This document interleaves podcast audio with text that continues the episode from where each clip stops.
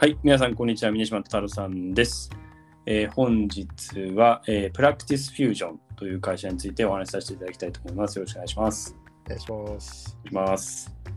はい、えっ、と、今日のこの Practice Fusion なんですけども、2005年にあのアメリカで設立されたあの EHR、電子健康記録システムの会社になります。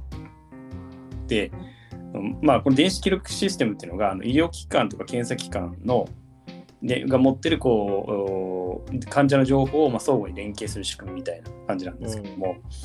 まあ、これがまあ2005年なんで、まあ、結構前ですけども17年前ぐらいにこの会社が設立されて。うん。で、まあ、これの一種として分かりやすいのが電子カルテっていう。はいはい。はい。まあ、電子カルテ EMR ってうん呼ばれてるみたいなんですけど、で、まあ、この会社がなんでそんなそうあの昔、まあ、過去ですね、すごい注目されたんですけど、というのもなんかこの、まあ、電子記録、電子健康記録システムっていうのが、そもそも導入にまあ数百万円のまあシステム投資がかかるところが、まあ、クラウドベースで無料で出して、で、えっと、やあの製薬会社から広告費ではいはい。えー収益を得るっていうビジネスということで、まあ、あの一躍注目を浴びたっていうところと、まあ、政策的にも、まあ、そういう動きを後押ししてたっていうところもあって、ものすごいあの急速に普及して、まあ、資金調達も結構あのうまくいっていたんですが途中までは。でちょっといろいろ調べてたんですね結構面白いなと思ってたらだんだんちょっとネガティブな情報が結構出てきちゃったりしたんで まあちょっとその点も含めてですねあのまあ、なんかなるほどなって思ってもらえたらなと思ってちょっと今日紹介したいなと思ってます。はいはい。で、タフさんってなんかあのそもそもこのなんかその医療機関とかでこう電子カルテとかうん。そういう医療機関同士のその情報連携がどこまで進んでるかとかってなんかこうイメージあったりしますか？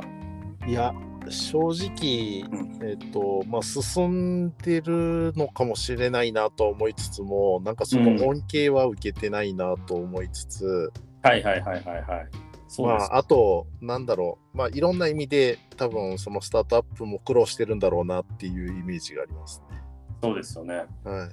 い。日本だとどうしてもまずそもそも電子カルテというかその前のカルテを開示するみたいなところから、うんもうなんか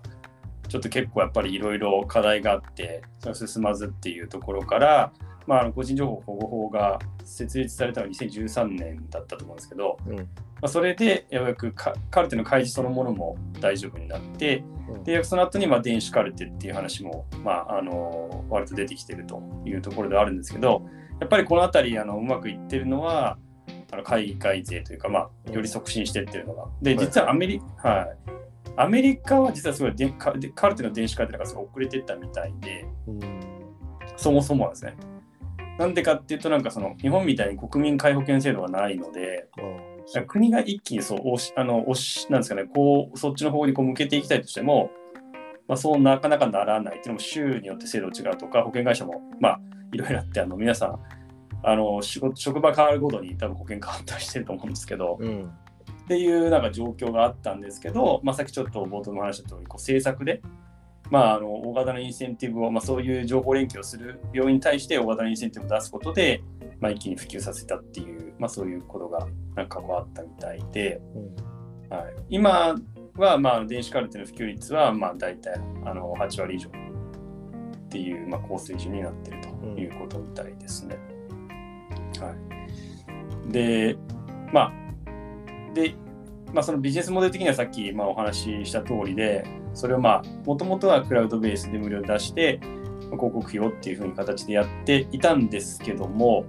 でそれで、えっと、2012年の段階では15万人以上の医療従事者がいて使っていてそのシステム自体をですね。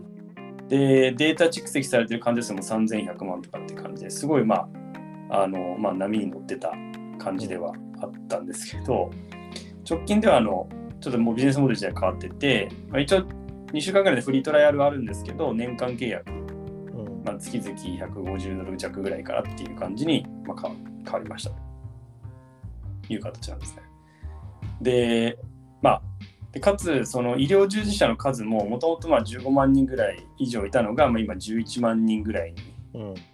まあ、ちょっと人数減ってしまったっていうところもあるみたいなんですよね。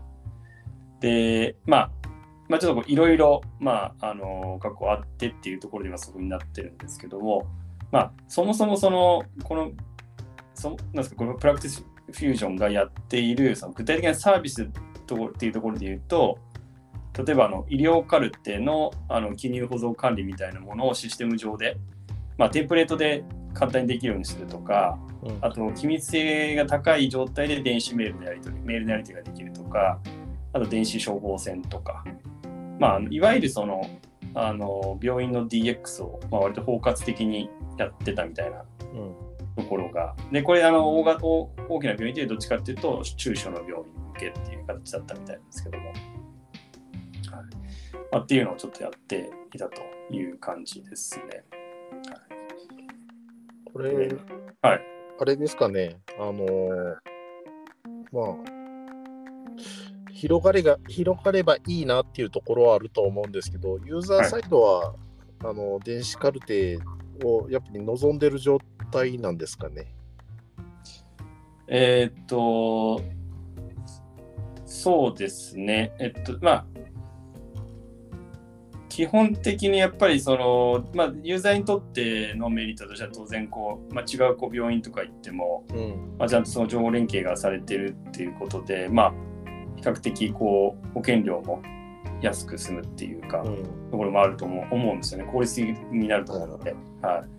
い、で多分これちょっと私の推測ですけど日本の場合ってまあ連携されてなくても、うん、で毎回なんか同じなんか、まあ、もう一回その血液検査をしなきゃいけないとか、うん、まあ、あると思うんですけどそれでもまあそんな費用がむちゃくちゃかかるわけじゃないっていうところでなんか許容されてるような気がするんですけど、まあ、アメリカの場合はあの保険あの、えっと、医療費が払えなくて自己破産する人がいっぱいいるような国ではあるので、多分そういう意味で多分もっとシビアなんじゃないかなと思うんですユーザー側からの,、はいはい、の医療費っていうところが、そうするとなんか同じような検査をなんか違う病院で繰り返しやったりとか同じような説明しなきゃいけないとか、はい、それに対して費用が何回もかかるっていうのは多分あの厳しく見られてるんじゃないかなとは思いますよね。うん、確かにそうっすよね。なんかまああのー、よくあるなんですかね健康診断の後にもう一回再検査みたいなところで、はい、もう一度なんか血液検査したりとか、うん、なんか同じような検査をしてるの結構無駄だなってちょっとたまに思うことがあって。そうですよね。なんかまあそれが電子カルテだったらっていうところももちろんあるのかもしれないですけど健康診断の情報ぐらい少なくてもなんか共有してくれたらいいのになとは思うんですけどね。あそうですよね。いや本当に。それなんかわざわざ自分でその健康診断表を持ってってなんか説明しなきゃいけなかったり。ね。でもしてももう一回同じことで、なんか、あの同じ検査をするっていうケースもあったりするんで、うん、そうなんですよね。なんかその、だからやっぱり、ままずその電子カルテであるってことが多分ベースで大事で、まあ、電子カルテ自体はまあそこそれなりに、あの普及は増えてるっぽいんですけど、あとさらにそれがこうちゃんと情報があの連携されなきゃいけないっていうのが、また2つ目のハードルっていう感じではあると思うんですけど、まあ、日本の場合はさっき言った通りやっぱり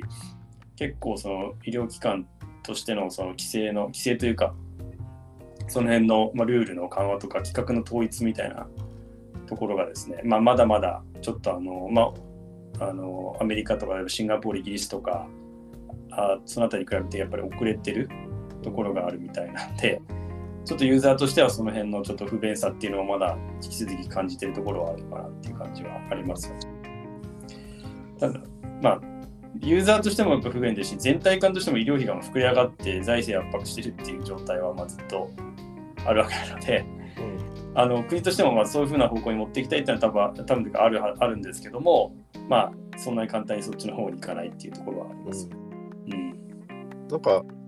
まあ、アメリカとかはあの皆保険がないっていう話はあったんだって、うん、逆に言うと、まあ、国主導とかっていうのは難しいかもしれないんですけど、うん、日本とかだったらそれこそ民間がやるっていうよりかはデジタル庁とかそういうのができたんだったら、うん、あの電子カルテぐらい国が整備したらいいのにとかって思いますけどね結局国がすごい税金を負担してるような形になってるんでそうですよね。はい。なんで、で、なんかこれちょっと電子カルテの話とちょっと若干ずれちゃうところなんですけど、なんかそのカルテの開示が進まないっていうことに関するなんか書籍みたいなのを読んだんですけど、そもそもカルテの書き方自体もやっぱり医あのお医者さんにとってやっぱ全然違う、うんそれ違うみたいな。なんでかってその、まあ、あの極端な言い方をすると、パーってこうメモ書きみたいな。感じでしかなくて、でそれと、まあ、いその診療報酬が結びつかないので、あの診療報酬に関するところはすごいちゃんと記述はちゃんとしないともちろん支払われないので、あのまあ、ちゃんと書くけども、はいカルカルテに関しては、まあ、あまりそんな人人によってまちまちだったりするっていところがあってカルテの開示っていうのも結構そのあの医療機関側からの拒否反応も割とあったみたいな。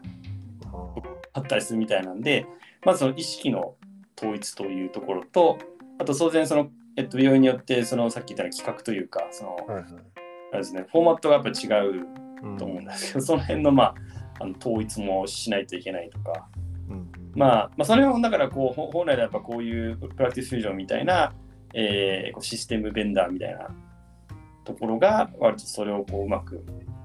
あのや違うフォーマットでもうまく統一させていくとかなんかそういう形を取っていくとかもしくは、まあ、そもそも同じフォーマットでの入力できるような形にしていくとかっていうのは必要だと思うんですけど、まあ、日本はその辺はちょっとまだ、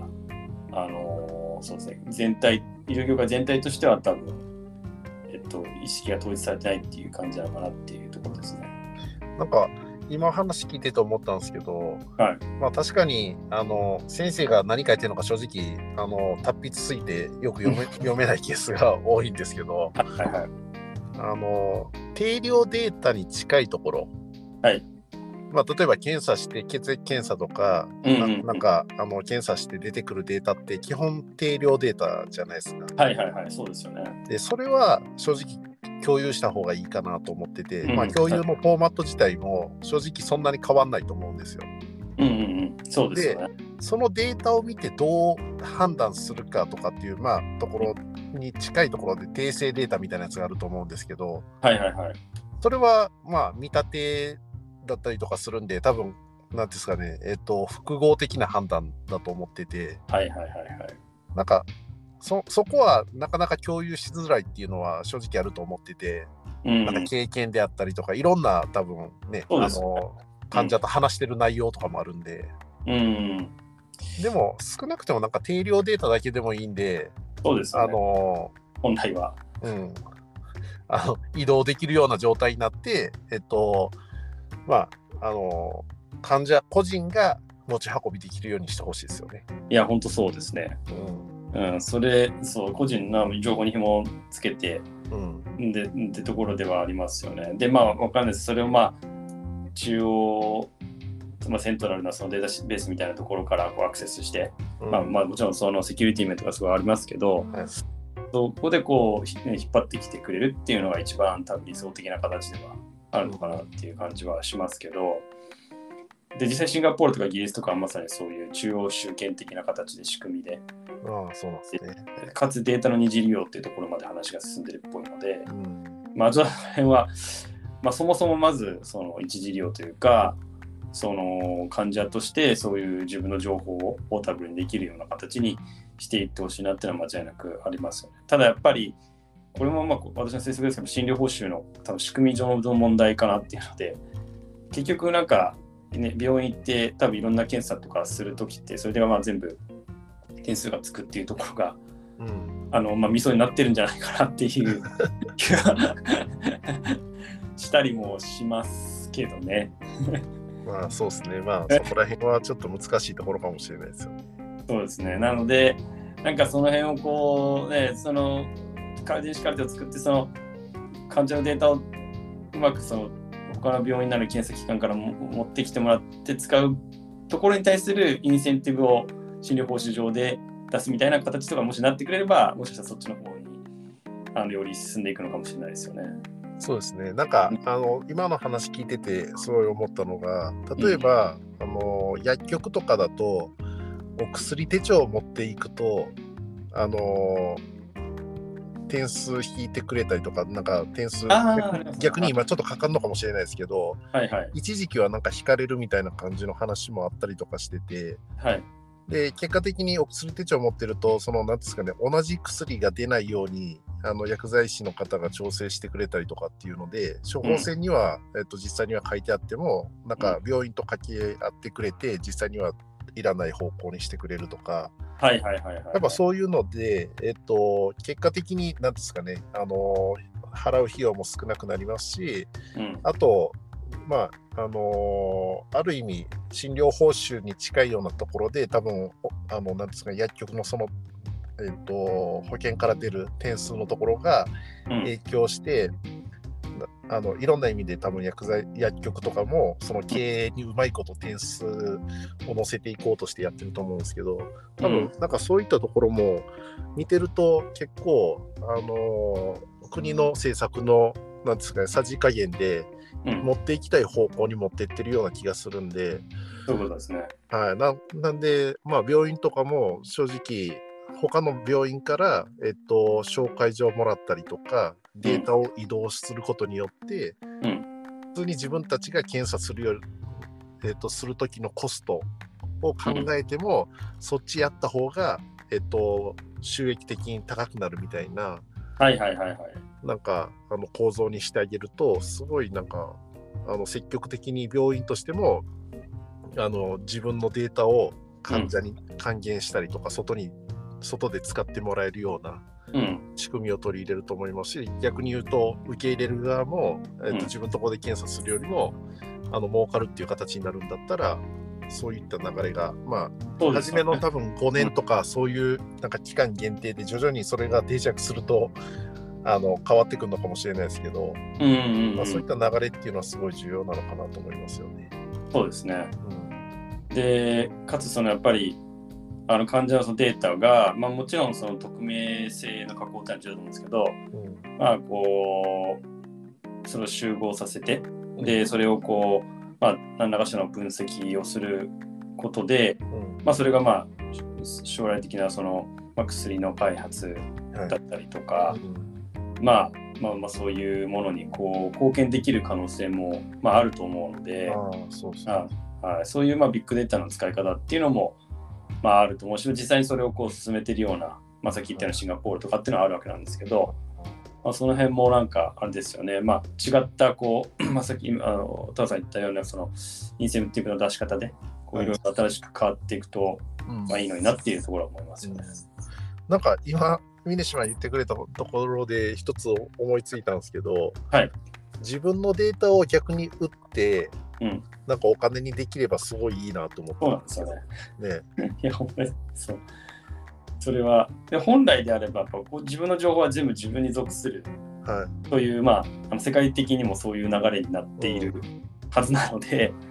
そうなんで、実際になんかその、まあ、ちょっと全然違う話ですけど、やっぱり自分のデータをある意味、その、なんですか、ポイポイントとして、はい。そう、なんか還元されていくっていう仕組みってあると思うんですけど、まあ、それの、あれですよね、この、えっと、医療関連の、もう同じような仕組みができたらいいなと思いますよね。そうですよね。まあ、それこそさっき、なんか、あの、